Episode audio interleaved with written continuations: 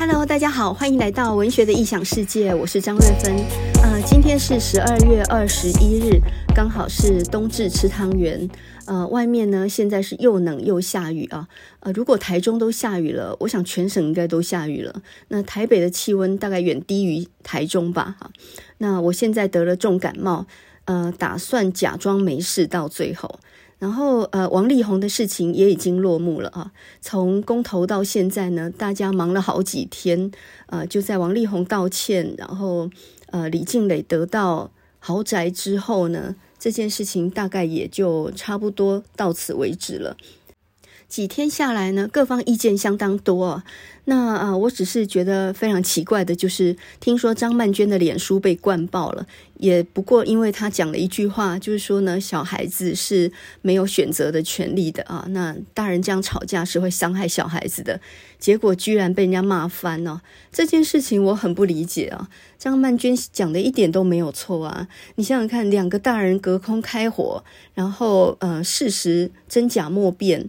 呃，小孩子那么小，有一天他在网络上面搜寻的时候，会把这些东西原原本本再找出来啊，那情何以堪？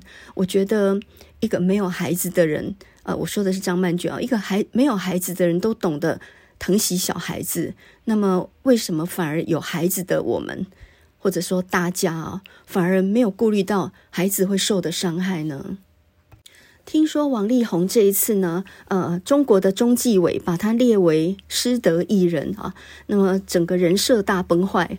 那么听说呃，中国呢打算整治王力宏哈，所以因为在整顿道德纪律的关系嘛，所以也会抓招妓的行为哈。所以王力宏这下子呢，中国的市场彻底完了，在整个华人音乐市场也不晓得多久才能够再回回来了哈。所以表面上说是暂时退出演艺圈，呃，我们想得到。是他还能够回到演艺圈吗？那么这个情况呢，真的是从天堂跌落地狱啊！哈，这就让我想到林清玄在很久很久以前，他也曾经出过这样的事情啊。那么林清玄有一篇文章叫做《花痛》，收录在《金色印象》里面。这一句话，我觉得用来诉说林清玄，或者是诉说王力宏，呃，其实是很适当的啊。这句话我读完之后就很难忘。他是这么说的啊。一个人快速的成功和失败，其实类似一朵昙花，有着难言的痛楚。因为那个蓓蕾张开以后，就永远也合不拢了。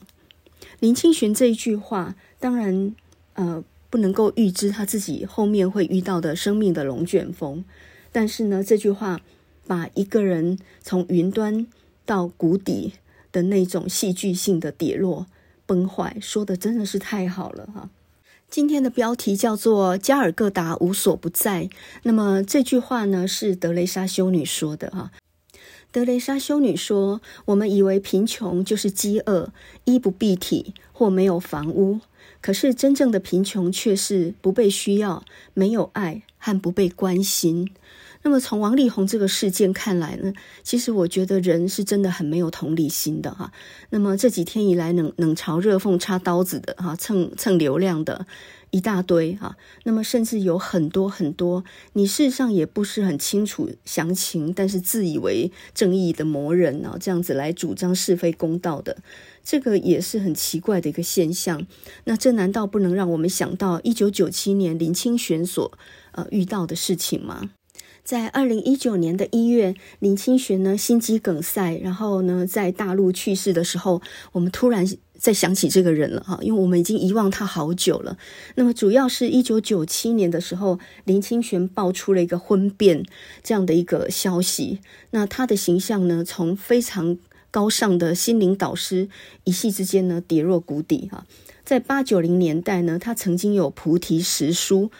分别呢是紫色菩提、凤眼菩提、星月菩提等等等哈。那么这些系列呢，随便一本大概都有上百万的销量哈。那那个盗印的还不算，所以呢，他曾经经历过八九零年代呃书籍市市场最最盛的那个时期哈，所以算是那个时期最畅销的作家。林清玄呢，是一九五三年出生于高雄的旗山，就是种香蕉的那个地方啊。那他少年时期呢，也非常的非常的忧郁啊。那呃，曾经念台南市的银海高中，那个时候成绩蛮烂的，但是呢，遇到个很好的国文老师，叫做王宇昌啊，所以呢，在他的鼓鼓励之下，开始投稿，然后他开始立下想要写作、成为作家的宏愿。大学联考落榜，然后呢，爸爸给他补习费，本来想说让他去补习，看能不能再考上大学，结果他就把那个补习费呢拿去环台一周啊。那么这段经历呢，让他眼界大开，也开始关怀社会啊，立下了想终身当志作家的志志。然后后来他念的是世界新专的。呃，电影科哈，开始写影评专栏等等哈，办了一个《奔流》杂志，然后跟很多文坛艺术界的朋友往来很密切。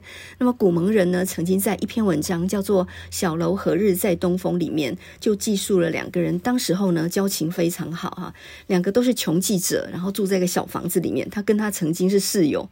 然后呢，两个人是那种呃很年轻、一贫如洗，然后很对社会很有热情的那一些生活啊。那林清玄退伍之后呢，啊，他担任记者，跑社会新闻哈。所以呢，他写了很多有关于社会报道的东西啊，报道文学。那呃，在高信江主导《中国时报》的时候，他就开始写了很多报道文学的东西。然后呃，他有几本书啊，就比如说像《长在手上的刀》，还有《乡试》，还有《永生的凤凰》这几本书呢，都是呃收录了当时候他写的报道文学哈。那么他从那个北门。呃，将军北门的屋角病啦，然后呢，写到很多这个呃乡村的人事物等等这些东西啊，所以这是他七零年代报道文学跟古蒙人这些人呃重大的贡献。林清玄七零年代呢，他报道过呃像乐琴歌手陈达哈，素人画家洪通。他报道许长惠的民族音乐，邱坤良的子弟戏，还有他报道布袋戏黄俊雄啊，或李林秋等等，这些呢都曾经在林清玄的笔下呢，很生动的呈现过。所以呢，他七零年代是个报道文学的大家。到了八零年代呢，他开始得奖啊，然后密集得奖的那些书呢，包含有像《鸳鸯香炉》啊，《白雪少年》、《迷路的云》等等啊。那这都是八零年代写的很好的散文，都。是得奖的作品，然后后面才接的是《菩提实书》。林清玄呢，他非常擅长把一些佛理呢，呃，跟生活的一些情节来结合哈。他的文笔非常洗练，然后非常有本土情，还有市井的风味，所以呢，算是一个呃非常能够打动人心的作者哈。那呃，比如说呢，他有一篇文章叫做《木鱼馄饨》哈。馄饨，那这个呃木鱼本来是佛家敲的嘛哈，木鱼，那馄饨呢是深夜摆的小摊子。那这篇文章呢，他就做了一个很好的比方，他其实很很擅长用一些例子来传达精准的意念啊。比如说，他说呢，好的散文就好像宵夜。卖馄饨的老人在静夜里面笃笃的木鱼声，因为那个老人呢，他是用敲木鱼的方式来代表说，哎，馄饨摊子来了啊，晚上卖馄饨啊，是这样。所以呢，呃，他说，好的散文像卖宵夜的老人在静夜里敲着木鱼的声音，在不扰人当中提供切身的需求哈，所以他等于把深山的佛呃梵音啊。跟市井的叫卖不着痕迹的结合在一起，那你读的时候有一种充满了生命素朴之美的感受，很简单，没有人看不懂。可是呢，那里面的意思又很深远啊。所以我我我听他这个木鱼馄饨哦，我就想到呃周作人有一篇文章叫《结缘豆》了。他说呢，每次到庙里面去烧香的时候，和尚就会端出一盘茴香豆。这个茴香豆会不会是鲁迅那个《孔乙己》里面那一盘茴香豆啊？我也不知道什么叫茴香豆哈，我们姑且想象成蚕豆好了。然后和尚就会端出一盘茴香豆，请香客们吃。那周作人就说：“好的散文呢，就好像这个结缘豆一样。那个和尚就把那个茴香豆叫做结缘豆，就是跟所有的施主来结个缘，好吃个点心结个缘这样。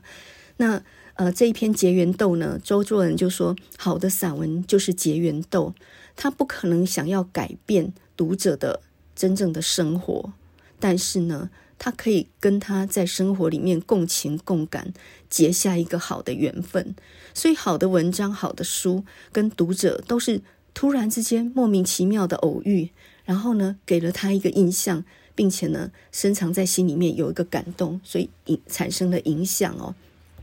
那作为一个散文家呢，林清玄他自己也有很清楚的写作理念啊。他认为说，写散文重要的不是文字技巧，而是思想的境界，不能只求形式的精美，还要有强大的思想人格背景。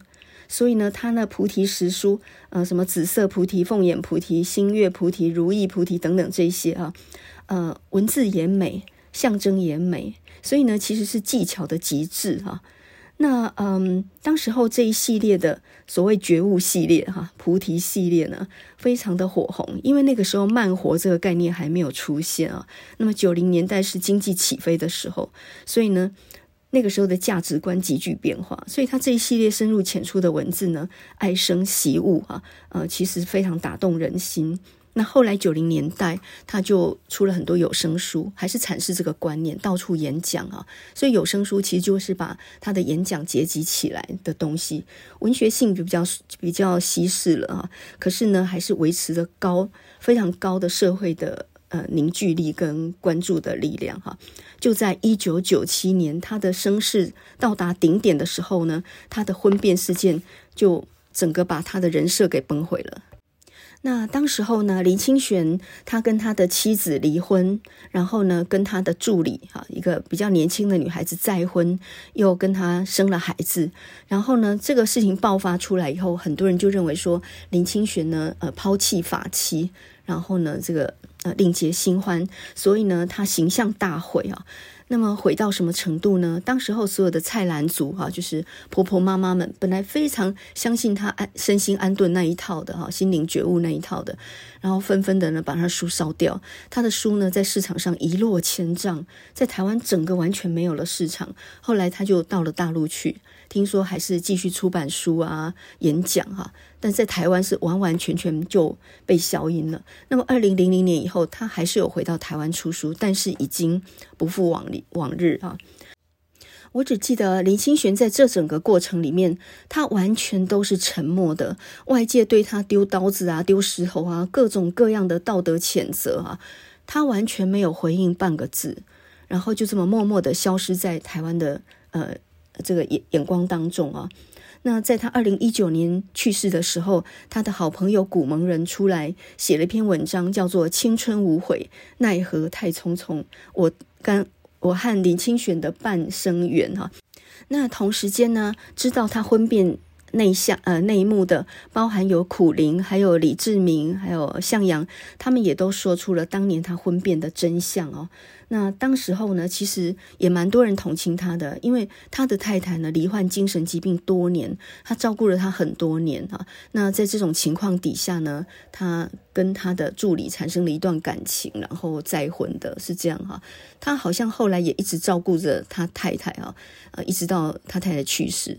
但是这整个被人家呃骂为是。呃，婚变或者说呃用情不专、抛弃发妻这些各种谴责，他都没有半句话的呃半句话的回应哈。所以古门人说呢，过去的一切就好像被烈火焚去，他只能选择沉默以对哈。这真的是尘网羁绊，红尘劫毁啊！从头到尾他就没有为自己辩解过一句。呃，现在事隔二十多年来想。我觉得我还蛮同情他的，但是他注定不能为自己辩解半句话了。所以我刚刚才说到，呃，他在文章里面讲的那句话，成功和失败其实很类似一朵昙花，它其实带着难言的痛楚的，因为蓓蕾张开以后就再也合不拢了。当你一旦成名，在世人的眼中被推到那么高的时候，你已经不是一个凡人的属性，你不能犯错哈，众人不能接受你犯半点错，你犯了半点错，他们心中那个形象就崩塌了。所以呢，我们就要找出很多解释来安慰自己的心。这大概就是成名要付出的代价哦。那我听说 Michael Jackson 呢，因为太有名，当年嘛哈，他一出现呢就会引来万人空巷了，整个是包围的。所以呢，他从来没有逛过超级市场。那有一次呢，他为了想要感觉一下什么叫做去超级市场买东西，所以他就把整个超市包下来。然后呢，呃，就是他的助理啊，他的经纪人啊，他的他的随随行的人就扮演收银台的小姐，然后里面的。那个补货的店员哈，那他自己就推着个购物车在里面假装买东西哈。成名的代价是这样巨大的哈，它是让你付出自己所有的隐私，可能还包括家人的隐私哦。所以呃，在在王力宏这个事件里面，我不晓得那几个孩子有多大了，看起来是挺小的。可是呢，现在小孩子很鬼灵精的，小学大概就已经会 Google 了吧？你旁边的人就会告诉你很多事了吧？哈。这个伤害，呃，其实是很难避免。心目当中的偶像突然之间一系崩塌，你怎么样面对这样的事情呢？呃，我曾经遇过哈，在我大学的时候遇过这么一件事情。这件事情呢，我觉得也让我想了很多事哈，也让我想清楚了很多事。我在念大学的时候，一年级哈，呃，曾经遇过一个老师哈，他是教词学方法的，他教得非常好，也很有学问啊。然后呢，呃，我还记得。我还记得那个时候，他说我们的文言文写得太烂，那时候我们才大一嘛，哈，他就说呢，那这样子，呃，星期二的早上七点到八点来加一堂课，我来帮你们补习作文，哈，就是全部都来练习写文言文。那么当时候呢，有二十几个报名，哈，就真的七点就齐聚一堂，然后我们写呃命题作文，然后老师当场帮我们改，就在那里认认真真的一小时，在那里写了又改，改了又写，哈，老师不厌其烦的在那帮我们修改，然后跟我们讲解这样。然后我记得那是九月开始的，到了十二月呢，天气慢慢冷了之后，一个两个渐渐不来了，然后呢，二十几个人就变成十几个人，十几个人变七八个人。我记得我自己到最后也偷懒，然后也就没有再去了哈。然后呃，就在那事情没有多久以后呢，我们就听来一件很骇人的新闻，就是呢，这个老师呢牵扯到一个嗯，就是呃性骚扰的案件，听说他呃骚扰学姐哈。而且还不止一件，然后呢，呃，这个事情恐怕是罪证确凿的，因为呃，就很多人出来作证哈。那所谓的骚扰还不到性侵害的地步，大概就是在嗯、呃、校园里头呃强吻女学生哈，就是呃抱女学生这样的一个事情。然后呢，到了下学期我就没有看过他了，因为他被学校给解职了哈。那我那个时候呢，其实心里面有一个很大的痛苦，就是。他在我心中是个好老师，他也真的帮助了我很大。说老实老实的话，我自己当了老师之后，我才知道，呃，在没有报酬的情况底下，加一堂课，从七点上到八点，你要是要我去上那个课，我八成会说我摔断腿了，呃，我不方便，呃，家里的猫没人喂，等等等，哈，我不可能啊！你想想看，不给钱的情况下，叫我七点赶到那，我也赶不及啊。可是他居然整整一学期在那里帮我们补习文言文，教得挺好的。所以当我听到这个消息的时候，我当然是不可置信。然后我一时不知道怎么办才好，就好像感觉到一种一种一种痛苦，就是精神分裂的痛苦。我到底该把他当坏人还是好人呢？照他做的那些行为来说，那算是一个一个色鬼吧。但是如果以他在课堂上对我们的事情来说，他是帮助我很大的一个老师。我觉得他是教得非常好的。那我到底应该把他当坏人还是好人呢？我下次在走廊上看到他，我到底应该说老师好，很尊敬的说老师好，还是用鄙夷的眼光看着他呢？我不知所措。我人生第一次不知道怎么办才好。后来我自己想了很久以后，我才理解到，其实你应该把事情分分开来看啊。以他对学姐做的事来讲，那的确一个老师来讲是不容许的，那是不可以的，那是坏的，哈，是不能被容许的事，所以他应该得到制裁的。他已经得到制裁了。那以他对我来讲做的事来说，他是一个好老师，他也真的教得很好。呃，他不拿薪水的帮我们加课补习我们的文言文，我是应该要感谢他的。所以呢，事跟人是要分开来算的，哈。他那件事是做错了，但是。他在教我这件事情上面，我应该要说声谢谢的。但是当我想懂之后呢，我再也没有时间说谢谢，因为下学期他就没有再来过了，从此就消失在国学界哈。所以呢，我大一经历了这样一个震撼之后，我现在来看王力宏的事件的时候，我知道了把事跟人分开这个道理啊。那么那件事情上来说，他当然是错的啊。但是呢，王力宏的歌好听，或者他的歌什么时候感动过你？比如说林清玄的散文什么时候感动过你？那这也是一个事实啊。所以呢，这也不能抹灭。所以你在心里面还是应该要。对他有情分的，不是吗？难道因为他做的事情，然后他所有的以前的表现，全部都列成负面吗？在很久之后，我读到德蕾莎修女的一段话，她说：“人们经常是不讲道理的，没有逻辑的，很自以自我为中心的。不管怎样，你要原谅他们。你今天做的善事，人们往往明天就忘记了。不管怎样，你还是要做善事。”即使你是诚实的，人们可能还是会欺骗你。不管怎样，你还是要诚实。将你所有的最好的东西献给这个世界，可能永远都不够。但不管怎样，你还是要把最好的东西献给这个世界。那这段话大概算神的境界哦，已经不是凡人的境界了，对吧？我们付出会希望别人有回报啊。那呃，我设定这个偶像是优质的，那我会把全新的理想设定在他身上，我不能忍受他的人设崩塌啊，因为那就等于我心中的价值也崩塌了呀，对不对啊？但是我们同时要想想个道理哦，我们都有犯错的时候，我们犯错的时候都希望别人原谅自己，对吧？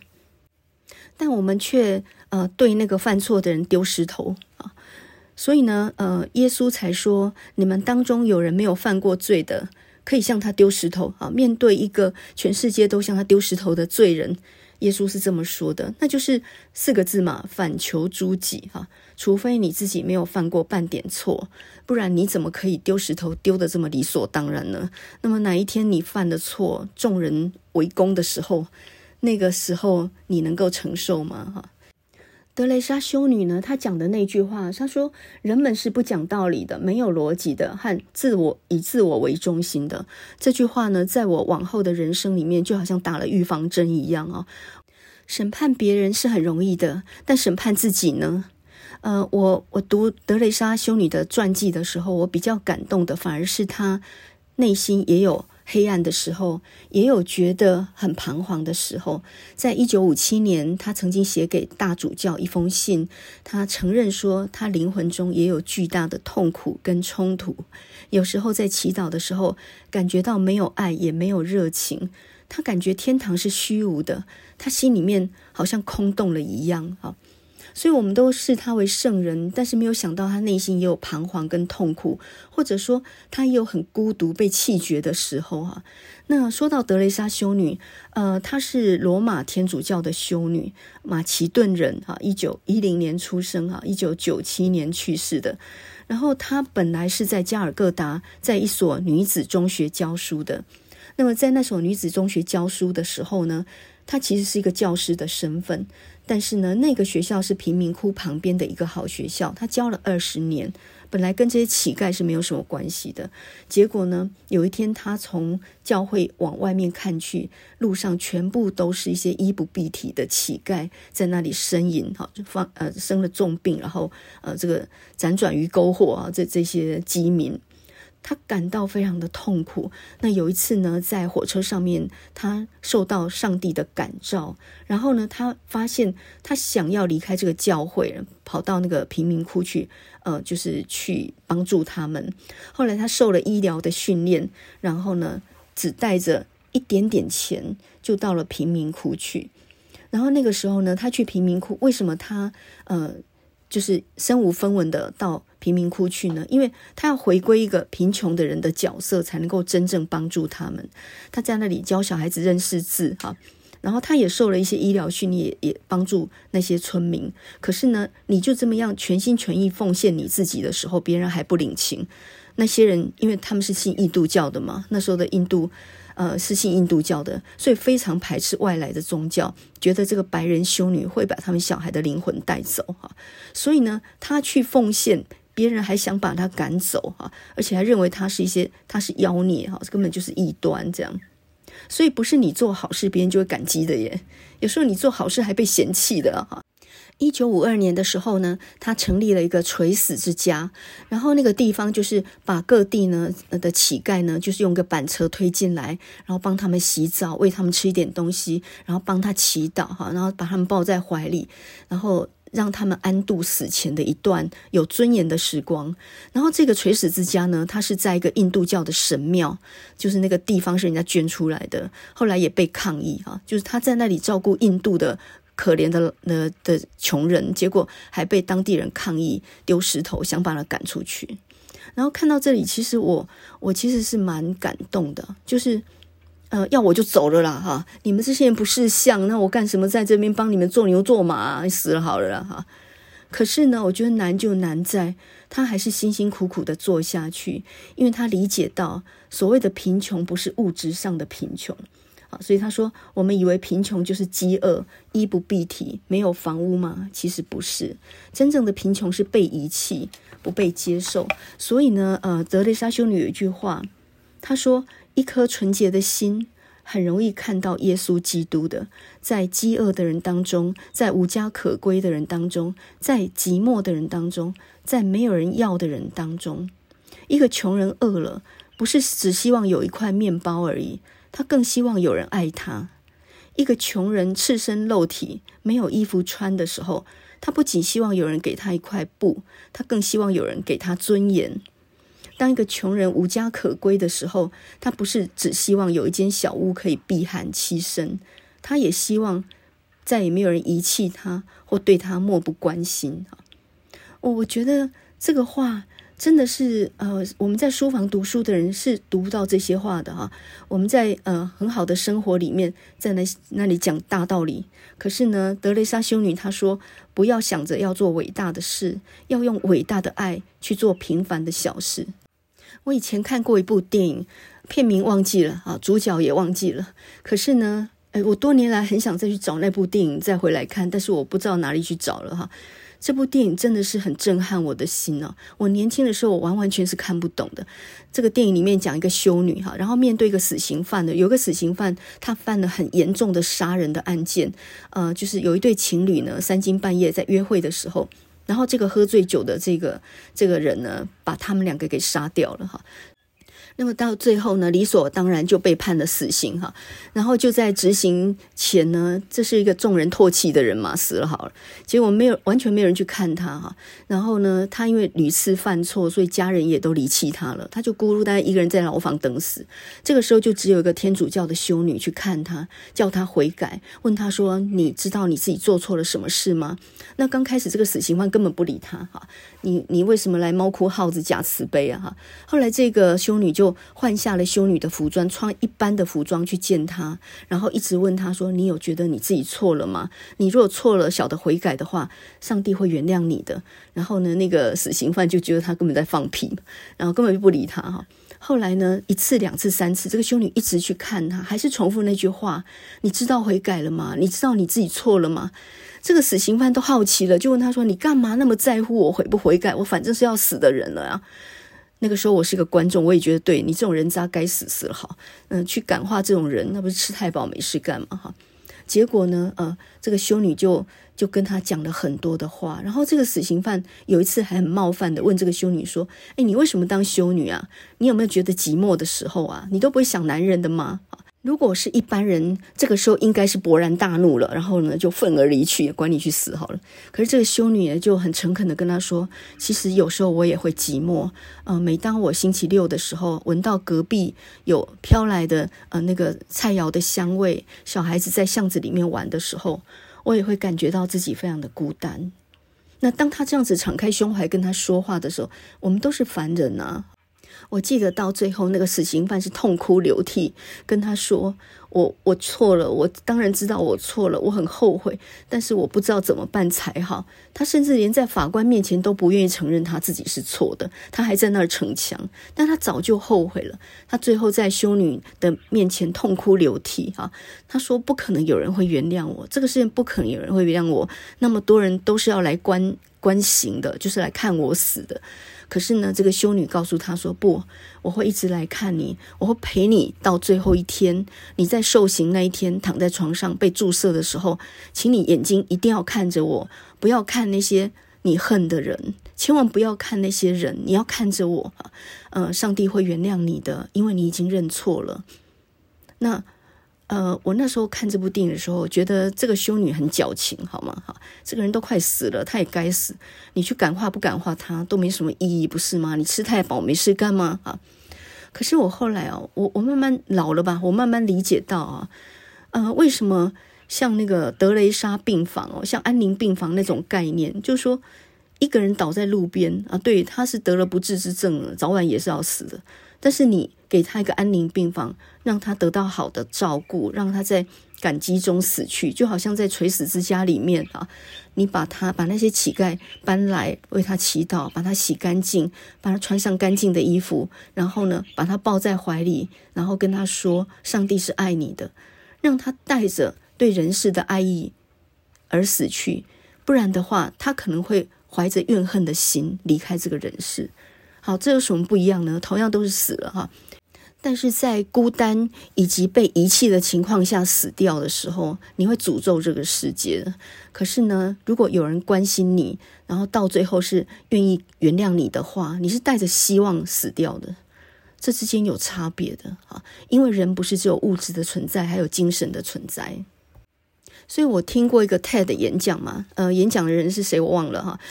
内容讲的是说，呃，到世界各地去救助穷人这样的事情哈，因为世界上很多贫穷、濒临贫穷线的的国家，然后很多小孩都得不到照顾哈，就是在饥饿、濒死的边缘。那有观众就问他说：“你？”你是希望我捐三万块给你，还是跟你去做义工一天呢？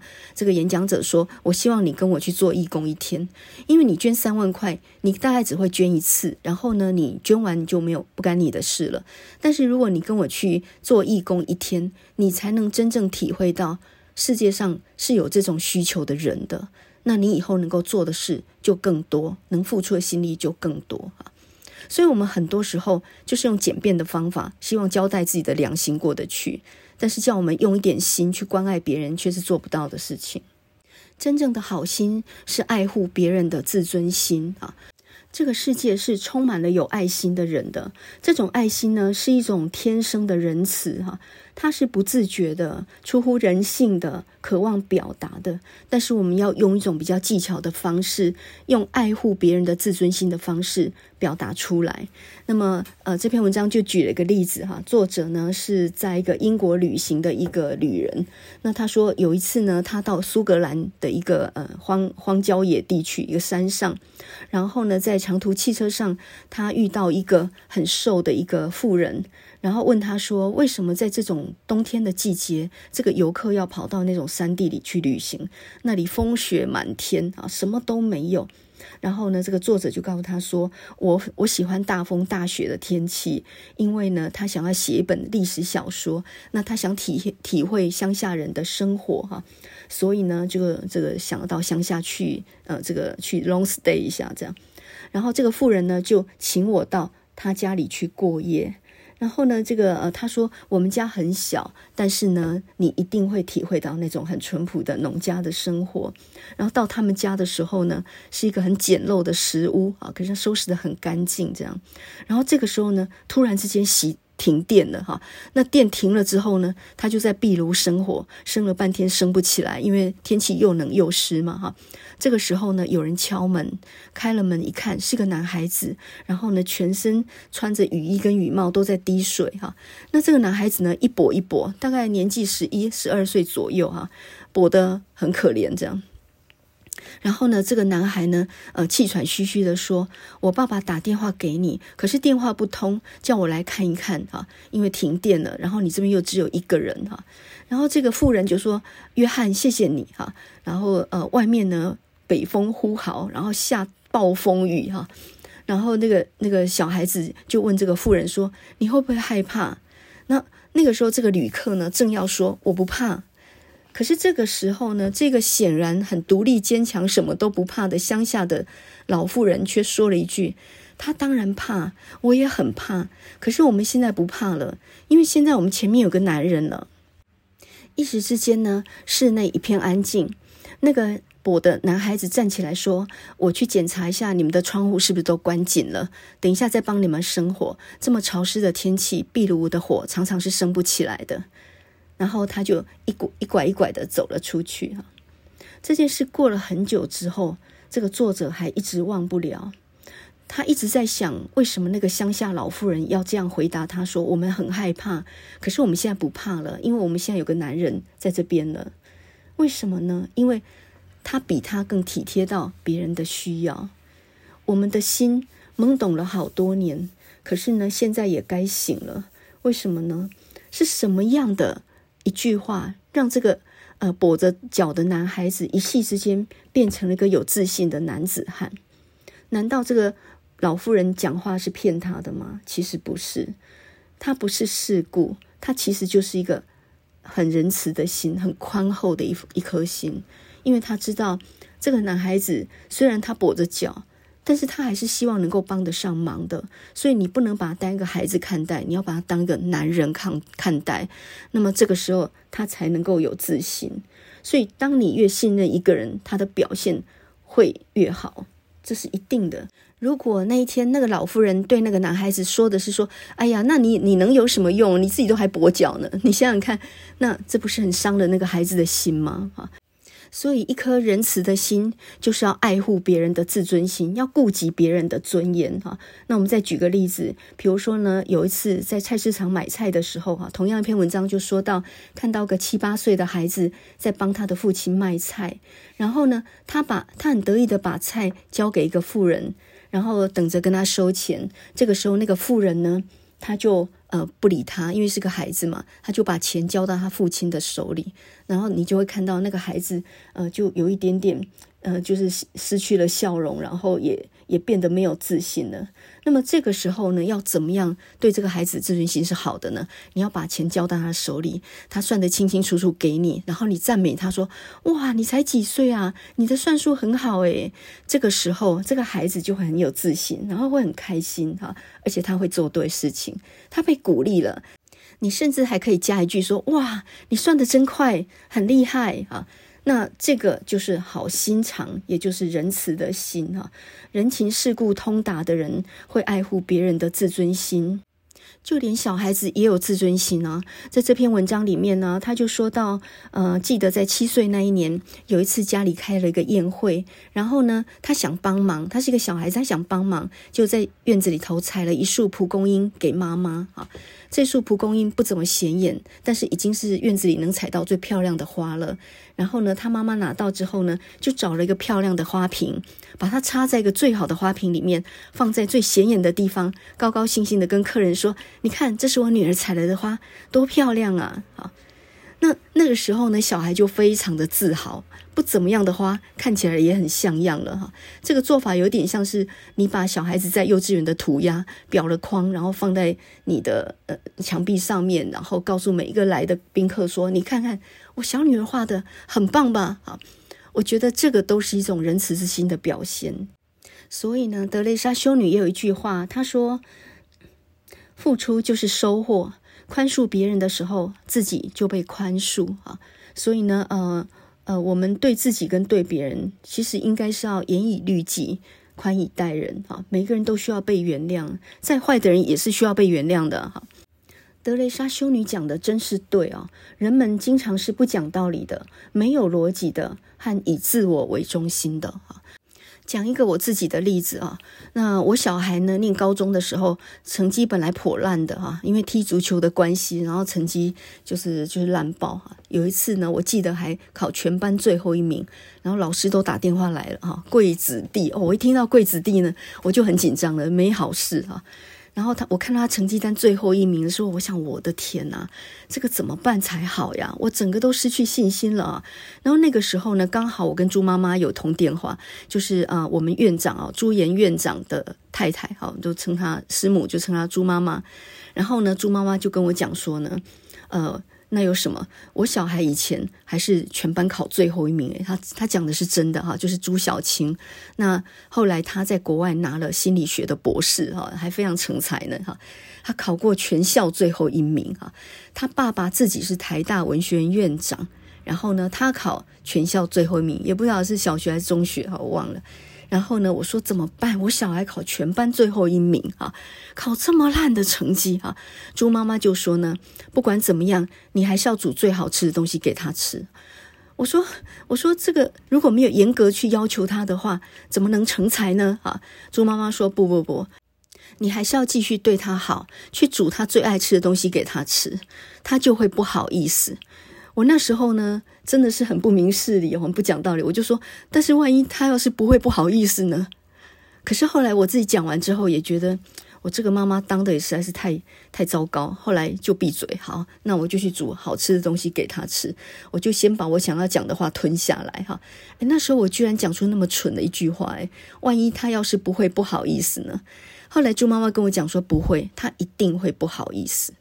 他讲那么笃定，那我只好试试看了，哈。就后来呢，我慢慢就理解到，小孩子很敏感。你是有条件的对他好，还是说不求回报的对他好？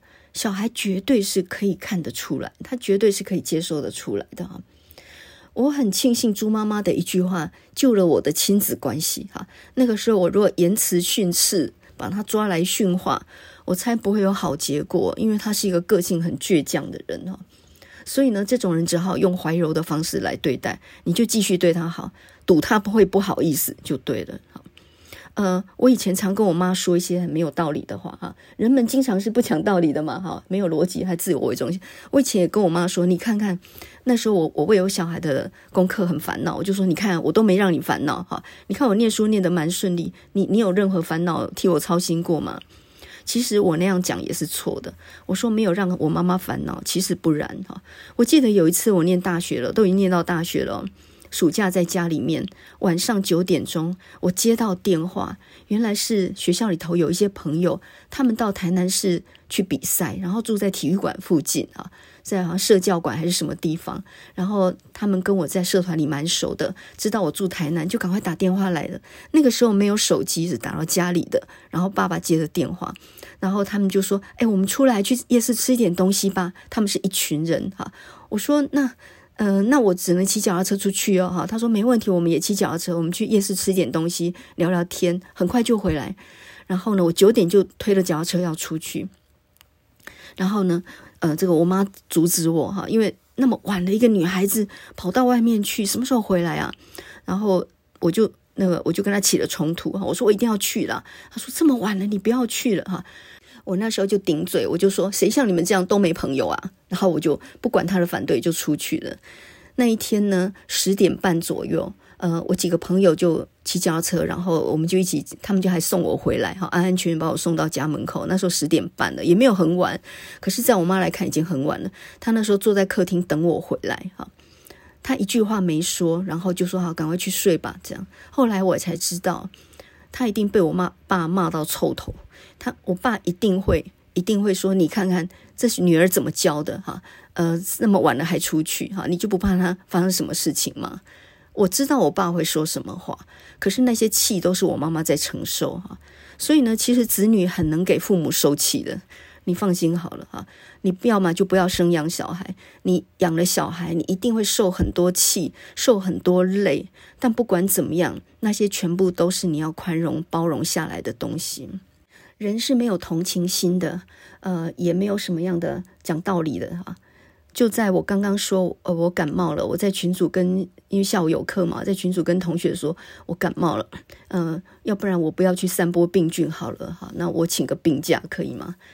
结果群组里是一阵欢呼，居然没有人同情我，诶，果然是呢，加尔各答无所不在，没有人需要我。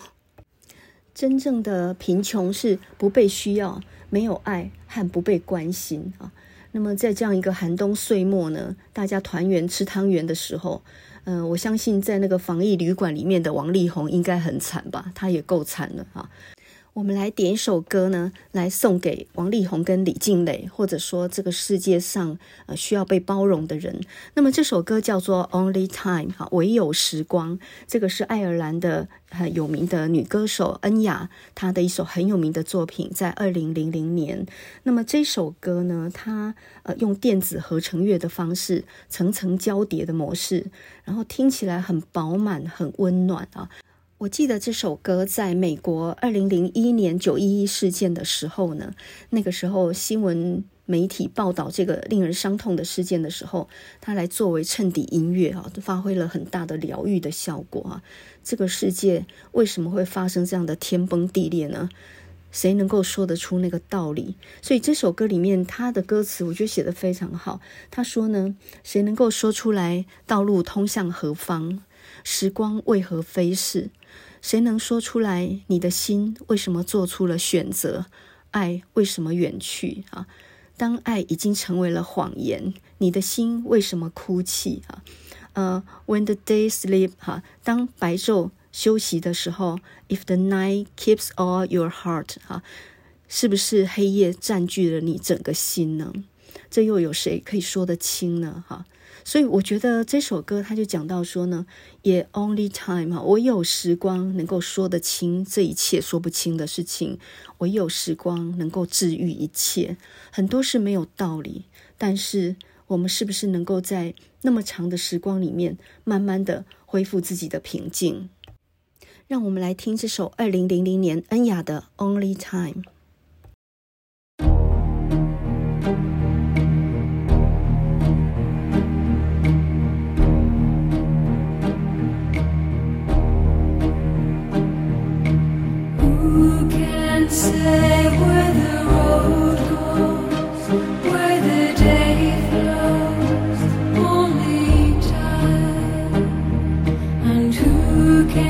say